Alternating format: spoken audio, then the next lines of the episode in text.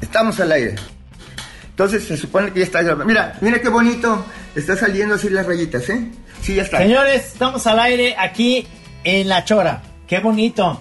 Eh, nuestro invitado nos está mostrando, nos está mostrando su teléfono. Amigos, estamos ahorita, estamos presenciando un momento muy, muy bonito de la radio, que es eh, cuando alguien aprende a usar el voice note. Sí, sí, Entonces sí. estamos aquí con nuestro viejo camarada Rogelio Flores Manríquez. Bienvenido. Muchas gracias, queridos amiguitos. Gracias por venir. Bueno, venir virtualmente. Yo hubiera preferido que se hubieran venido a echar un tequilita a casa y así la conocían. Ves mis discos, tú también, Trino, y hubiéramos oído música también. Me hubiera encantado. Eso, no, pues eso, eso sigue, o sea, eh, eh, esto es nada más como dar una primera probadita, porque espero que sean una serie de conversaciones contigo, o sea, este, no, nos la debías, eh, Cierto. es, eh, digamos que es de nuestros, es de nuestros tótems, de Ah, nuestros caray. este, chamanes originarios, el señor Rogelio Flores Manríquez, para el que no lo conozca, pues es, es este una presencia muy importante en la vida cultural de Guadalajara desde hace muchos años, este director de la Galería Magritte, que fue de la de aquella Galería Magritte que duró muchos años y luego se transformó de alguna manera o incluyó este al Roxy, el, el legendario este teatro galería antro de rock, este que mucha gente de, de- recuerda y quiere y parece que va a volver a, a nacer. Ahorita ya te Hay preguntaré. otra cosa. Ok, Eh, Ro- ok. Roger ya estuvo en La Chora, ¿eh? ¿Cuándo? ¿No? ¿Cuándo? ¿No estuviste en La No. Chora? No, No, no, Ah, no. cabrón, yo creí que habías estado cuando estábamos en el piso 12. no, no, no, no. Yo pensé, no, a lo, a lo mejor fue para alguna entrevista Fíjate, ahí. o sea, el que que- No, estuvo allá no, no, no, fue, no, este, no. fue justo de los motivos de hoy, fue Paco Barreda, que estuvo, que Ah. estuvo en la Chora Radio en esta como dos o tres veces y una en la Chora TV. Y este, que es nuestro gran camarada, este, fallecido, que ya pasó un año, Rogelio, o, El próximo 6 de junio. Sí, ya. Ah, en- es en- próximo sí. a cumplirse el año del fallecimiento del máster Así Paco es. Barreda.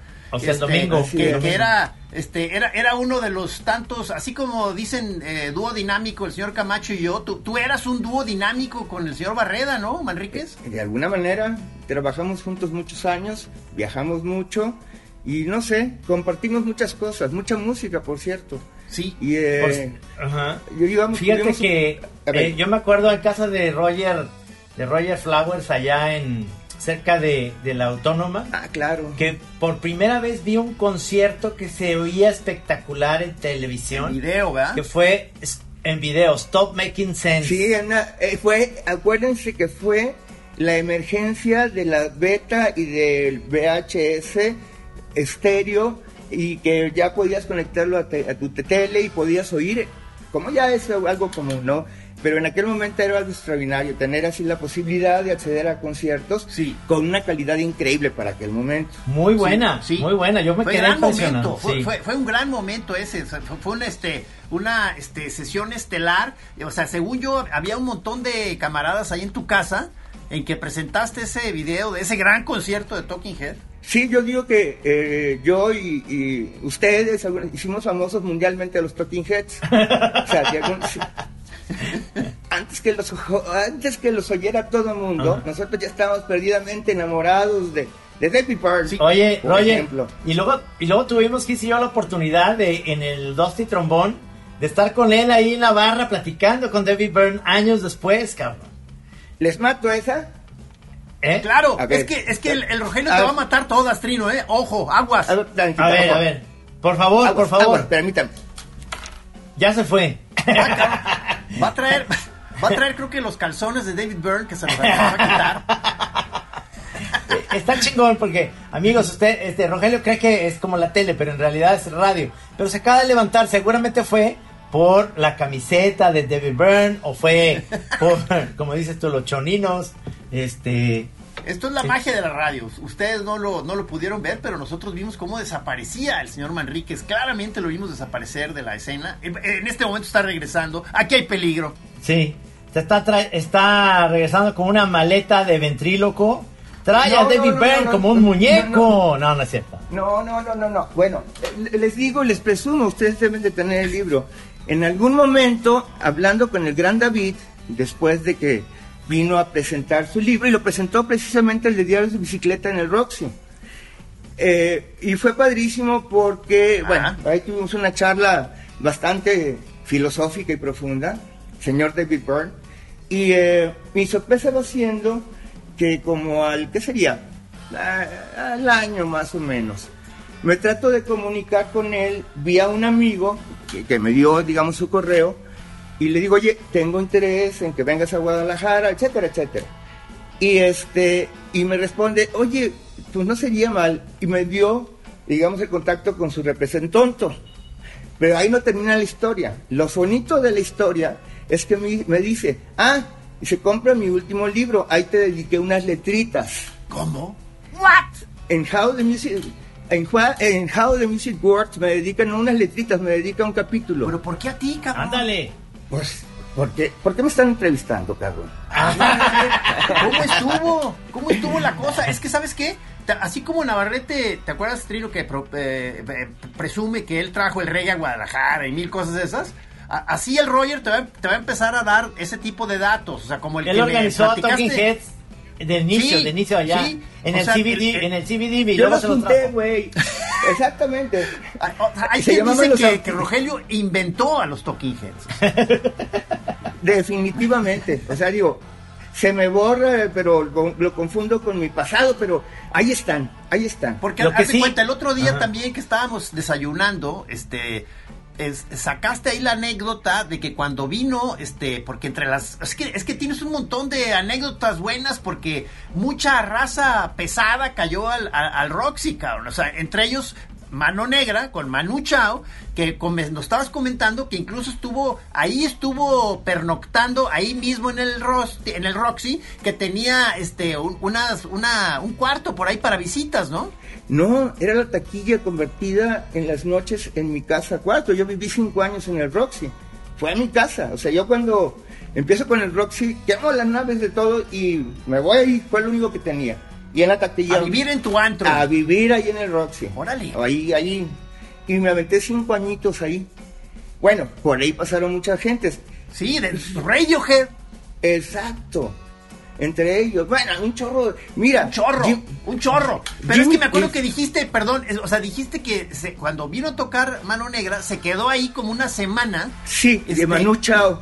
Sí, y Eh, que sí. le mostraste muchas cosas. Entre No, otras, mira, la yo- canción de Sut Sut. Eh, Sí, no, haz de cuenta que, bueno, eran noches interminables de plática y de, eh, pues con su guitarrita, algunas rolas, pero lo más padre es que le empecé a poner música que me convertí así como en, en la gente que le iba a mostrar todo el mundo. Te voy a decir Eso. por qué. Eso. Eh, yo tenía recién adquirido el disco de Sut Sut. Entonces lo puse. Desde la primera canción noté que abrió los ojitos. Y, y Marihuana Boogie se volvió loco. Y me dijo, ¿sabes qué? Grábamela. Y le hice un cassette, un cassette con todo el soundtrack de la película. Eso no fue todo. Yo estaba muy clavado, Navarrito también me acuerdo, en el eh, ragamuffin, en el eh, dance hall, o sea, en esta mezcla hip hop reggae. Y este, entonces le puse, porque yo tenía colección sota, me acuerdo, de, de No, este pues, género. Y Es le un legendario coleccionista, Roger. y le empiezo a poner la música y luego me dijo, grábame eso, ¿qué es? Y luego se- salió Señor Matanza. Interesante porque yo eh, reconocí algunos rasgos eh, de ciertas canciones que por ahí le mostré, porque también me dijo, grábame un cassette. Entonces Ajá. se fue eh, del Roxy, eh, digo, con estos dos cassettes en mi parte. ¿Cuál va siendo mi sorpresa? Eh, lo voy a ver después con Radio Bemba y, eh, y había el concierto con Marihuana Boogie. Entonces, dije, ah, Versión mira, Manu Chao. es mi versión Manu Chao, evidentemente. ¿Y tú qué decías? Yo se le enseñé. Yo lo- así brincaba en el estadio, nadie me pelaba, yo. yo. Oye, Bueno, Roger, oye. y luego en Magritte, cuando estabas tú en Magritte, que estaba en la calle de, de Lerdo de Tejada, Es que fue cambiando de sede. Así sí, es. pero en esa, ahí en el patio trasero, tú fuiste el primero que trajo a Guadalajara a las insólitas eh, imágenes de Aurora. Tal cual. Que que después fue Caifanes. Y Sí, luego señor. Jaguares. Sí, claro. ¿Cómo, sí, y luego Jaguares. ¿Cómo fue ahí el conecte con, fue con Saúl, fue con, con quién? No, es una historia larga. Eh, mira, yo soy chilaqui, soy chilango. Ajá. Eh, digamos, yo me vengo, llego aquí a Guadalajara en el 80, pero yo cuando llego, eh, digamos, en los primeros años, mínimo una o dos veces al mes regresaba al DF por cuestiones familiares, pues porque allá era mi mundo, yo allá había estudiado, nacido, vivido, y entonces, pues, eh, parte nostalgia, parte que tenía cosas hacer, que hacer allá. Y, y fue así, o sea, eh, de una manera muy, eh, digamos, Rogelio Villarreal me invita al 9. No sé si recuerden ese El antro. bar. Sí, claro, el bar 9, el, bar, el antro que estaba en la zona rosa. Ajá. Ajá. Me dice el tocayo, vas a ir a una banda padre. Ellos lo habían programado, él y Mongo. Y Mongo, así- claro. Mongo. Monero. Así Sí. es. Y este, y pues así fue. O sea, este, eh, bueno, hay muchas cosas. O sea, se Es me- que yo me acuerdo, o sea, se cuando, me- eh, eh, no sé cuál fue la primera vez tú que viste a Roger, este, Trino, pero yo me acuerdo que, no, este, ¿te acuerdas Alejandro Vargas aquí? Ah, justo en alguna vez aquí, o en Radio DG, o algún lugar por acá, este, porque nos llevábamos con él, nos dijo, "Te- voy a llevar, este, a que oigas música en la casa de un tipo bien locochón, que es Rogelio Flores Manríquez, que tiene una colección de jazz increíble y no sé qué, y, entonces, eh, y nos llevó, y no, no me acuerdo si estaba ahí ya el Benito Zamora o no, oyendo música, pero fue así la, la, la primera probada que, que- que tuve del señor Rogelio Flores, que luego se empezó a convertir en gran camarada y luego pues hasta en casi casi padrino porque fue, fue de las primeras expos que tuve. Y luego este nos me invitaste a exponer varias veces. Trino y yo tuvimos varios eventos contigo en el en el Roxy expos y, y, y ahí y performance, un performance, recuerdo, muy, muy padre, donde espontáneamente se aventaban unos dibujitos y se iban pegando como en un especie de tendedero, no sé si recuerden. sí claro Sí. En la- y los, digamos, unos formatos grandísimos. Y pues sí, eh, fue un encuentro de, de, moneros y amoniar. Fue un, esto fue, hijo, mano, pues estamos hablando de hace 20 años más o menos de eso, pues. Según yo hasta más, porque, el, porque según yo el Roxy, o sea, eh, eh, fue como del... ¿qué, qué es? El Roxy es que abarca del 90 al 96 o algo así. O, o- A ver, permítame un segundo, me están tocando, porque insistentemente no tardo un segundo, permítame, por favor. sí, no sí, nos vamos a quedar Trino y yo platicando aquí viejas historias. Ah, Sí, exacto, sí. exacto. Pero, Sí, ahí sí. voy. Es- eh, eh, No, o sea, esta es- interrupción, amigos, acuérdense que a nosotros nos encanta porque le da, le da mucha humanidad al momento. Sí, sí, o sea, la chora interminable no pone pausa, sigue su, su curso. Estamos entrevistando a Rogelio. eh, es Rogelio Flores Manríquez, pero nosotros Sí, por- claro. no sé por qué le, le le- le decíamos Ruguero Florituras Mandrake. ¿Te acuerdas cuando andábamos ya bien, bien pachecos? Y, y bueno, es que ahorita lo que la pregunta que, que quiero hacerle, que ya llegó, ya, Ya, se ya, otra perdón, vez, perdón, aquí estoy, este, sí. es si el Rox, ¿tienes todavía que ver con el Rox y Roger? No, ¿O ya no, no, no, no, no. Sigue, pues ya, eh, eh, eh, interesante, un amigo tomó ver, esta feta. Pero primero sitúanos, o sea, tu, tu época dorada, digamos, la del Roxy, yo estaba pensando 90, 96, pero no estoy seguro. Eh, yo creo que sí, fíjate. Hasta el 98. Bueno, Dorada es un decir. Estuvo padre todo, digo, pero fue un sueño, fue un sueño que se convirtió en pesadilla. O sea, ¿Ah, sí? eh, uy, master. Pues tuve la guerra constante del ayuntamiento. Me Ah, clausuraban. amenazaban con cerrar y Yo- todo. eh, me, me clausuraban cada tres meses y siempre con amenaza de clausura definitiva. Así viví, digamos, 17 años con la amenaza ahí latente del ayuntamiento. Administraciones entraban, administraciones salían y tenían los mismos, eh, digamos, los mismos sentimientos cariñosos hacia el Roxy, pues. Ajá. Entonces, este, pues era, Es que- muy, era muy desgastante, mano, también. O sea, o sea. es que tu lugar, o sea, tu lugar que, que fue una maravilla, pero sí era, digamos, el clásico lugar que a la vista de las autoridades se, pues sí se veía como un antro de perdición y la juventud descarriada, este, sexo, drogas y rock and roll, o sea, como nos Sí. gusta, pues. Sí, Mira, ciertamente existía un enorme prejuicio de parte de las autoridades. Ellos pensaban que se hacían misas negras adentro, aquelarres, Sí. no sé. Misas negras. sí, sí. Órale. No, bueno, un día me llegó una señora de la arquidiócesis de Guadalajara junto con los inspectores del ayuntamiento. Eh, digo, ella no decía nada, pero venía juntito a él. porque traía un gacetote de este tamaño. Así de- eh, Bueno, para no hacerles el cuento largo, ese día se presentó un grupo que no asustaba ni a su, ni a su abuelita, un pinche grupo fresa español que se llamaba Los Ángeles del Infierno. Ajá. No, pues me imagino que se escandalizó la ciudad. Porque Por el puro nombre. eh, pues sí, me cerraron el Roxy ese día y no se pudo presentar a esa banda. Venían de España, imagínate. Y este, no, pero esa es una de tantas. No, Uf. no, pues es que recibiste Uf, tal cantidad uf. de gente, o sea, bueno, mucho rock, este, grupos de danza, hubo performance, exposiciones. Digo, para los que no, no ubicaba, no ubican de lo que estamos hablando del Roxy, eh, era una antigua sala de cine, el cine Roxy, y que duró mucho tiempo abandonada, no, no sé de cuándo sería el cine, pero tú lo, re- lo compraste, lo retomaste y lo convertiste en un gigantesco antro de vicio. Yo, Así yo he fue, platicado. de vicio y perdición, además. Te he platicado, te he platicado, Roger, que durante muchos años, antes de que tú llegaras a, a Guadalajara en 77, 78, 79, este, mis amigos de ahí de la prepa del Instituto de Ciencias, de repente, pues, invitábamos a muchachas al cine y les decíamos, vamos al cine Diana a ver la de Terremoto. Bueno, al cine, ¿no? Decíamos Ah, Diana. claro. Porque ahí tenían Sensor Run. Pero las pasábamos por afuera del Roxy, que estaba Ah, destruido. Y decíamos, no mames, la película está muy cabrona, ¿no? Es Las viejas ahí se querían bajar del carro. es mamón este.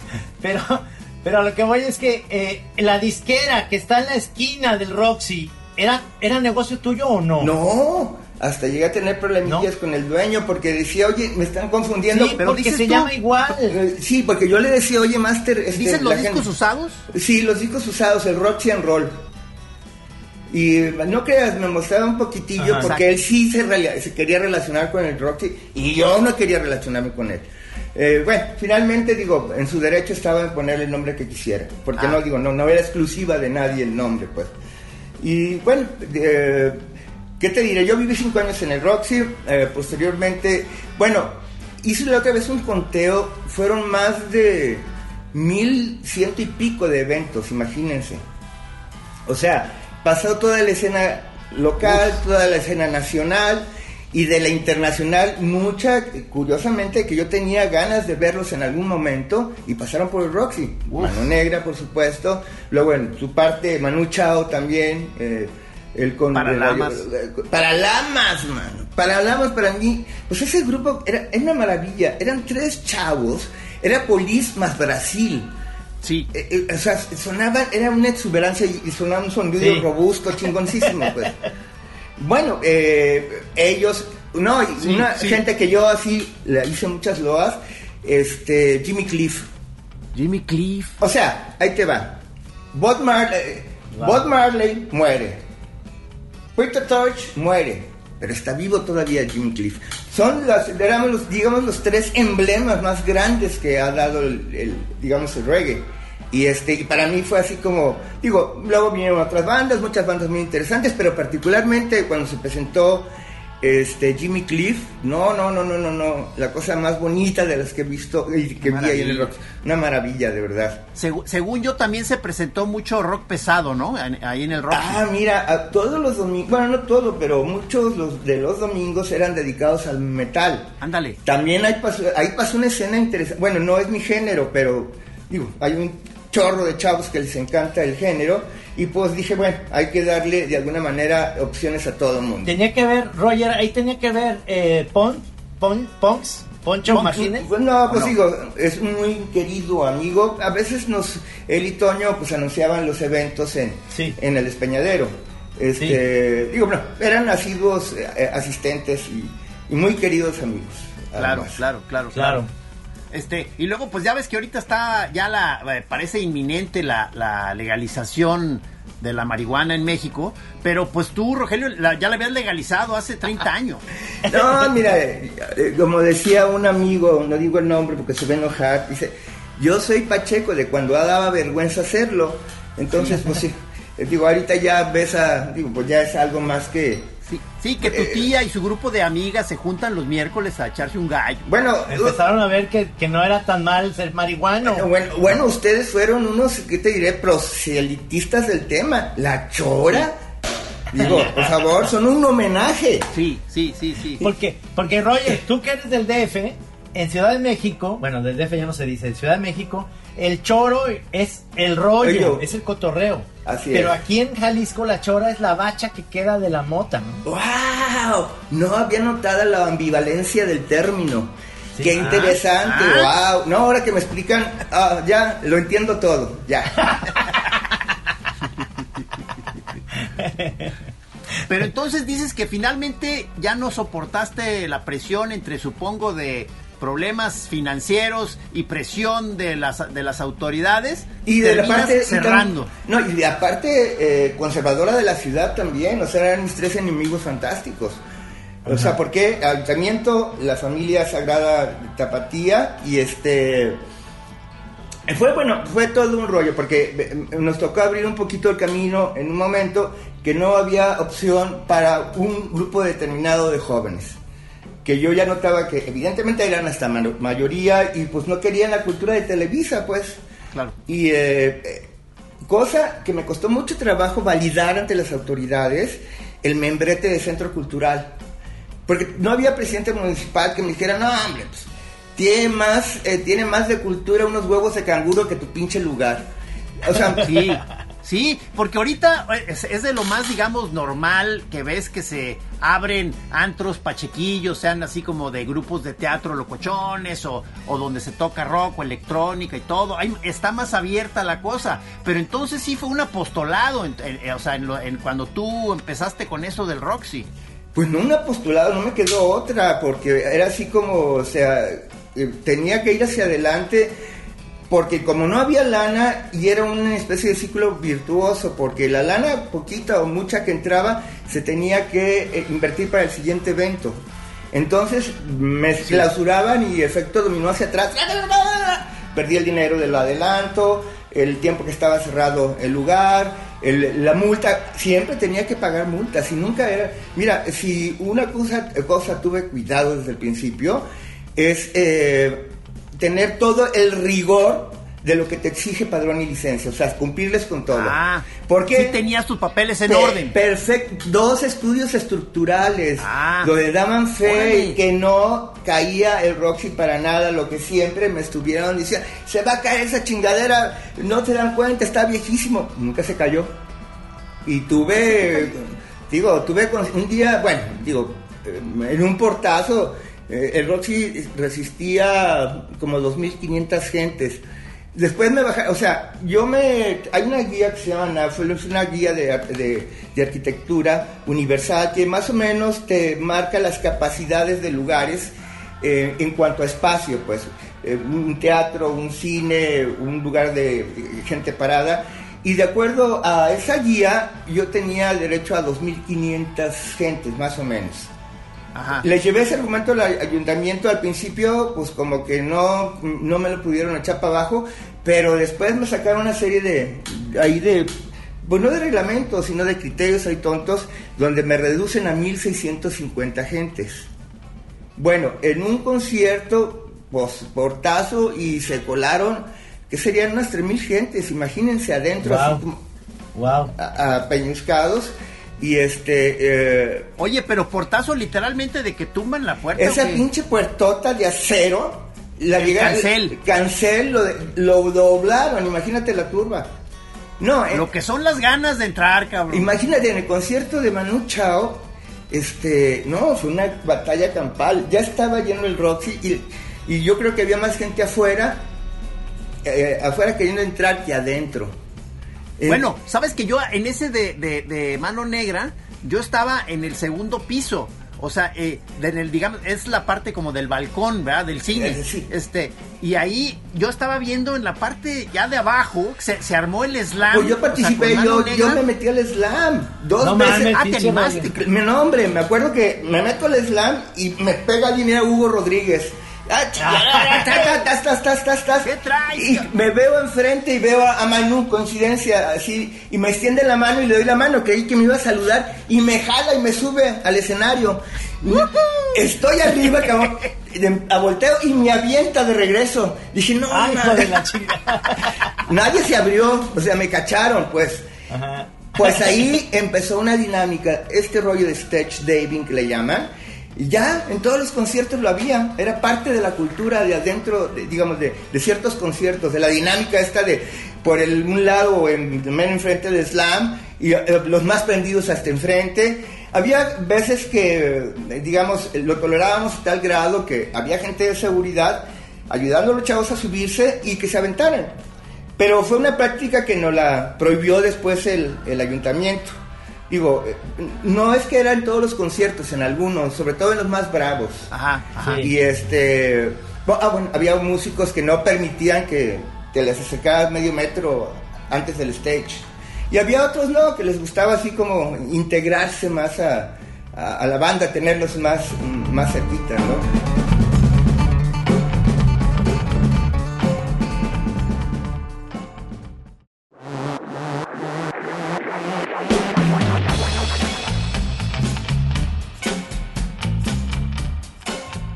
Es que, o sea, no, Recuerdo- este, nos tocó esa etapa muy, muy prendida de Manu Chao, porque luego como que se fue, digamos, ya su propuesta, en mi opinión, se fue como adelgazando o incluso adormeciendo. Sí, ya, Eh, se hizo, se hizo Pero, pero esa etapa era muy prendida, Era- o sea, realmente. Le decían el quinto Beatle, imagínate.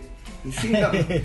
Era, era, era muy buena esa, esa etapa Bueno, de sí, Negra. sí, no, ya se hizo totalmente pachamama, man. O sea, digo, sigue, sigue, se le respeta al señor porque hizo carrerita, pero digo, no es lo que era hace 20 años. Son, No. son de los que se metieron tanta cosa que luego ya se, se hacen evangelistas, ¿verdad? Sí, es, sí, sí, sí, sí, sí. Chingue su madre. Oye, este, Roger, pero ahorita estamos, claro, en el Roxy, pero es como casi, casi la parte eh, que, que fue lo, lo, lo, lo, lo más cercano a lo que hiciste. Pero yo me quiero remontar a, a, a Magritte.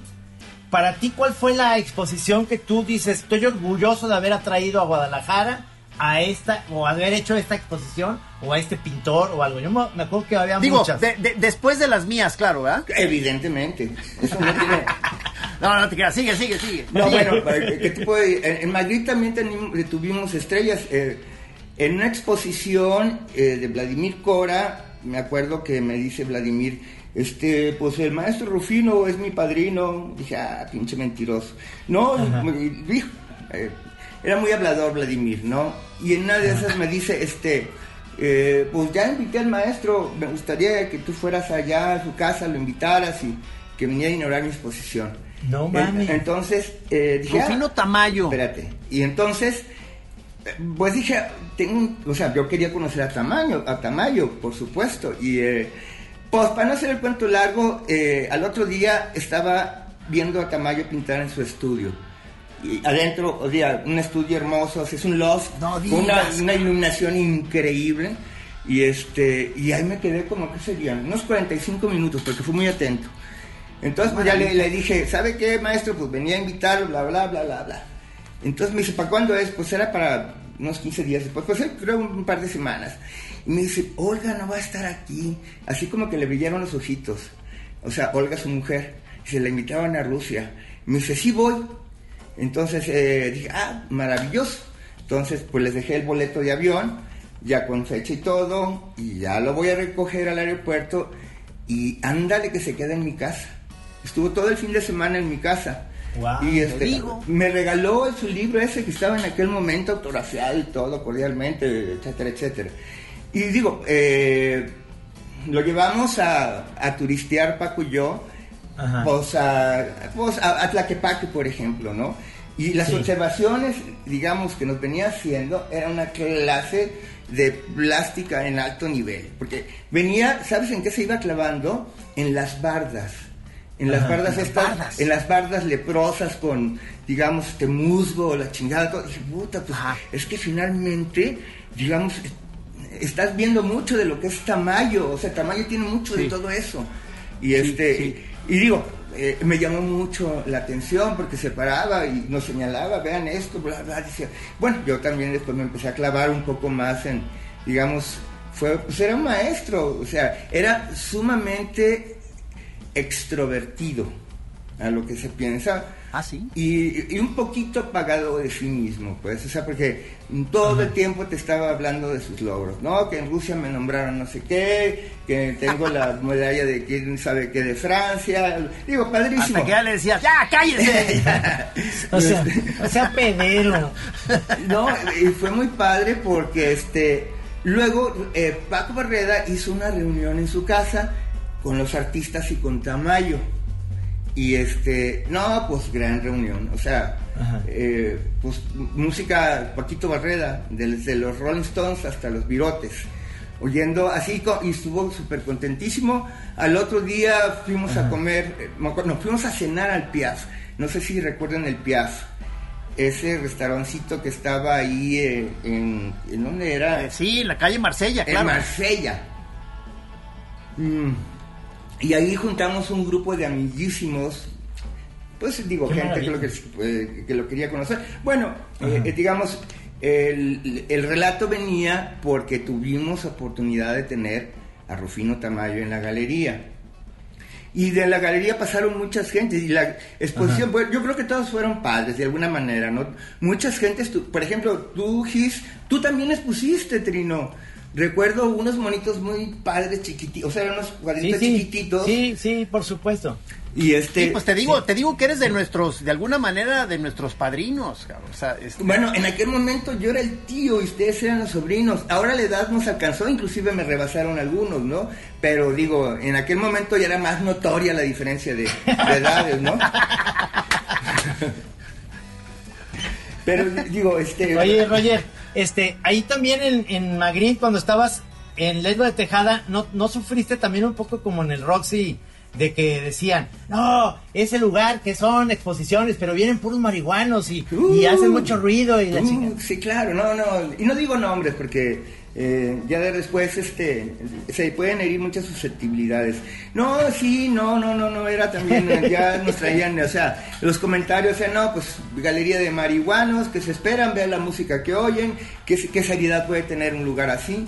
Pero pues créeme que de ahí salió una generación, eh, fuera la generación emergente chida de la ciudad, de ahí salió Sí. hablando inclusive ustedes este Anita Révora Digo, se puso para como- este, el, el, el- mi, mi brevísima incursión en, en la música, o sea, como baterista, ensayábamos ahí, en la parte de Atrás atrás de Magritte. de Magritte. Yo me acuerdo Con mi que- grupo, con mi fabuloso grupo de Opus Night. Opus Night tu grupazo cabrón la secuela de Plasmodia o, fue después de Plasmo fue antes de Plasmodia sí no Sí. Exacto. Sí, sí. exacto. sí sí y es no me Sí, acuerdo ahí, mira ahí ensayaban y por Sí. supuesto que entonces hacían un ruidajal. No, algunas veces una señora sí nos reclamó, una señora que estaba en la parte, en la parte de atrás al lado era como una especie de, de privadita donde había como cinco casas chiquitas. Y una vez una señora así, tenga en consideración que mis hijos están dormidos. Dije, ay güey, pues este, pues sí, tiene razón. Pero ya estaba terminando una exposición, digo, ya le bajamos. Y no- Pero a, a partir de ahí, digo, al contrario, eh, fue muy padre porque fue un espacio que empezó, empezamos a congregar mucha gente. Y pues había un entrecruzamiento ahí de artistas de, disita- de distintas disciplinas que salían proyectos padrísimos. O sea, digamos, pintores, moneros, bailarines, escritores, eh, eh, de alguna manera todos nos conocíamos, ¿no? Inclusive por ahí un, hay dos cuadros de, de Carmen Bordes que hablan perfectamente, es una fotografía de aquel momento, que es así como, pues al tiempo te empiezas a dar cuenta que realmente era un movimiento cultural, digamos, eh, con claras, eh, pues hemos visto mucha gente exitosa salir de ese grupo, ¿no? Y, eh, pero en aquel momento, pues, como era mucho, se Padrísimo, veía, se padrísimo. mucha gente, los más conservadores veían, pues hay puro desmadre, ponen música a todo volumen, etcétera, etcétera, ¿no? Pero por otro lado, digo, teníamos un concepto de, de galería muy, muy particular, pues eh, cuando abrimos el forito, pues por ahí pasaron muchísimas cosas. Tuvimos un evento eh, que se llamó este, Talking Heads y Danza Contemporánea, me acuerdo. Y así era un grupo de tres bailarines, básicamente con la música de los Heads. Eh, bueno, una- hu- hu- hubo una serie de presentaciones de teatro de cámara, porque era un forito que, que era uno y medio por dos metros, era muy chiquitito.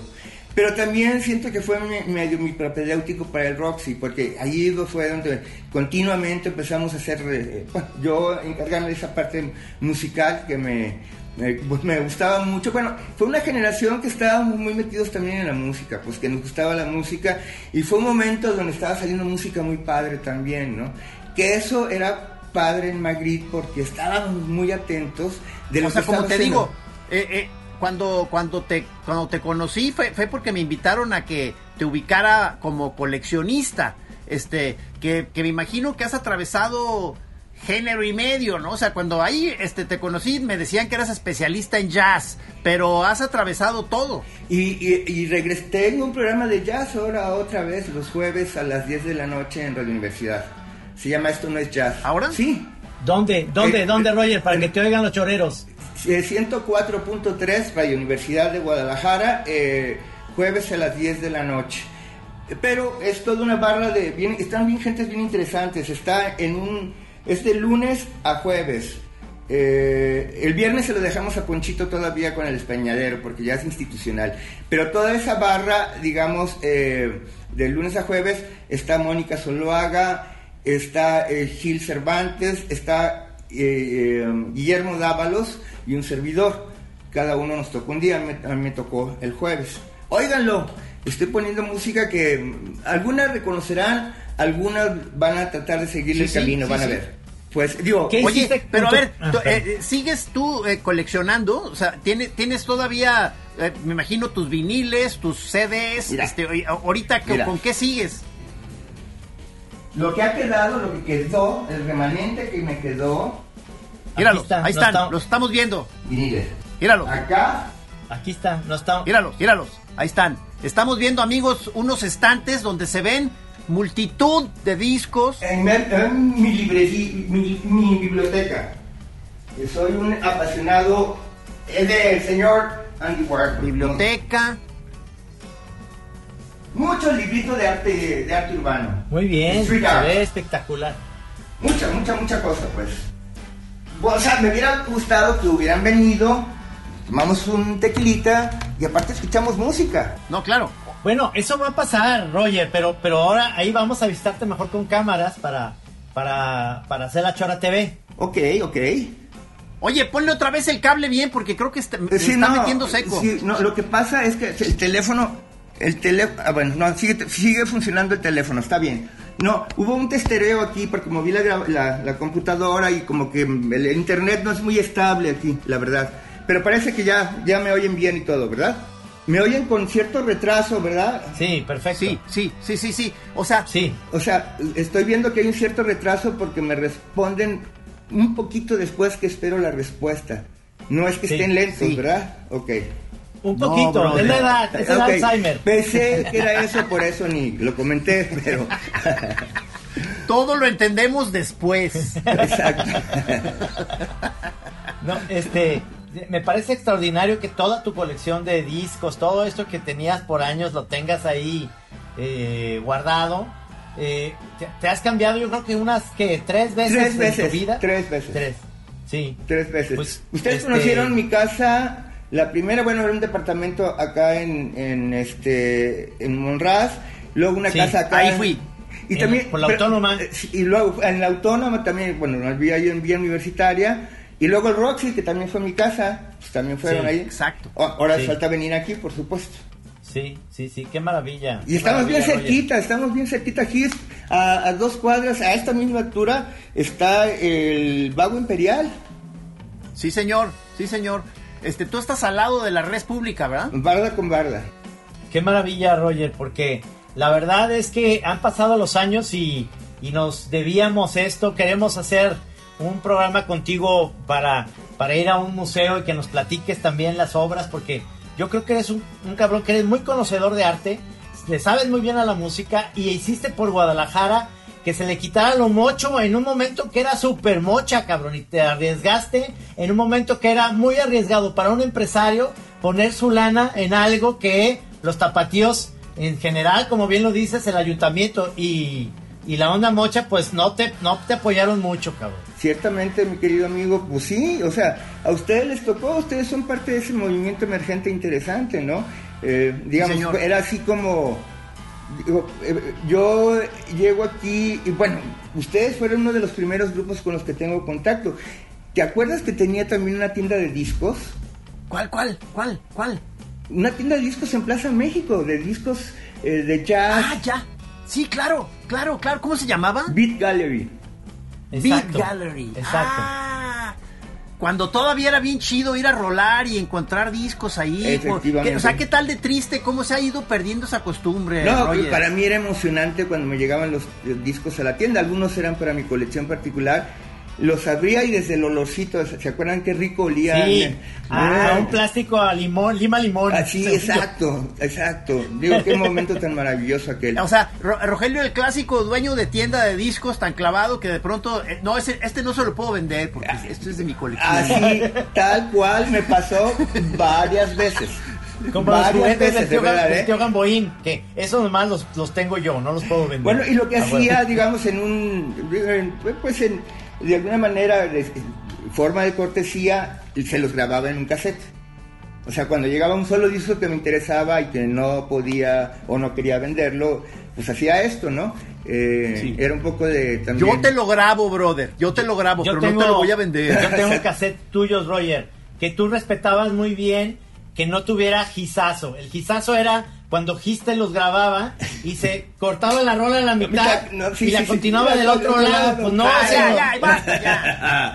bueno, ya compusiste esa situación, ya digamos, ya todo streaming, ya todo es así, tienes una facilidad de hacer cosas eh, ahí en la computadora, que digo, padrísimo, ¿no? O sea, por ejemplo, esta cuestión de poner, poder tener acceso por estas plataformas, digamos, Spotify o Apple Music, ¿no se les hace increíble?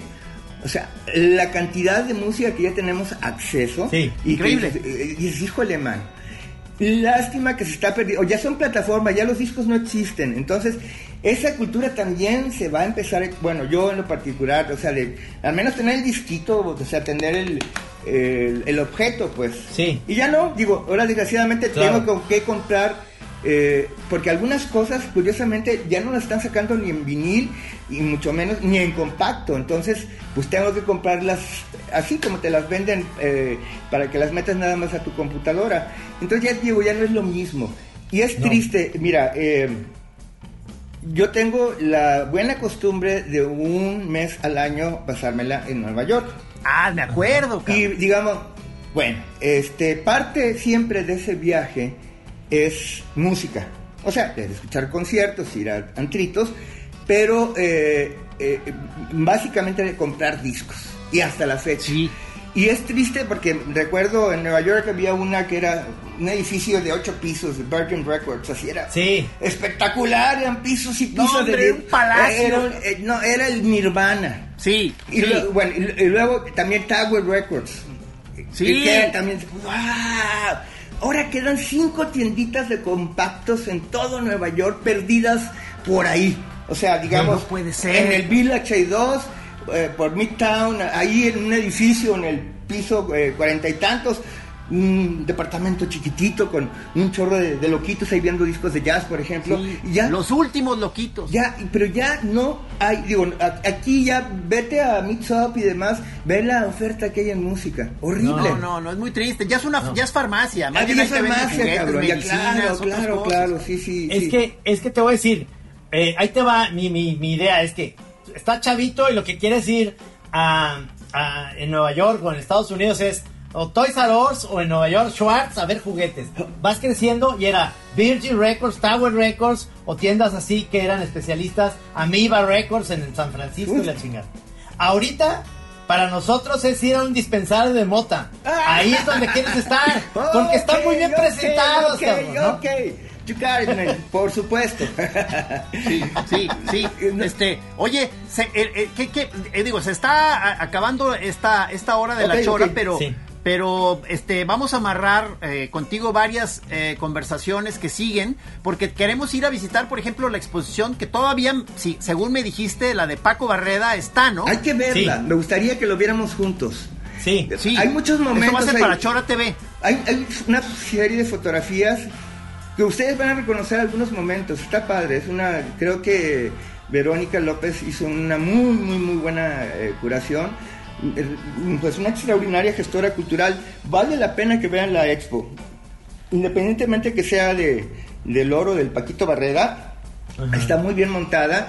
Y ahí se van a dar, bueno, ustedes ya sabían, le hicieron una fantástica chora, muy oportuna a Paco Barrera, de verdad, ¿eh? Sí. Sí, sí, sí, sí, sí. Felices vamos a- se, se puede redondear muy bien con esta visita guiada por Rogel Flores Manríquez a esa expo para la Chora TV y este y además podemos luego rematar en ese tequilita que dices en tu casa. ¿qué? Sí. Ya Sí, señor. cabrón. Sí, señor. Ok, ok, Ok. maestro, muchísimas gracias. No, gracias. Gracias, Oye, qué gusto verlos, aunque sea a través de la pantalla. Ya nos vamos a ver Pero ahora sí ya, Ya, ahora sí ya nos podemos saludar al ratito. Qué buena Sí. onda, qué buena onda. Ok, ok, muchachos, padrísimo. Un placer, como siempre.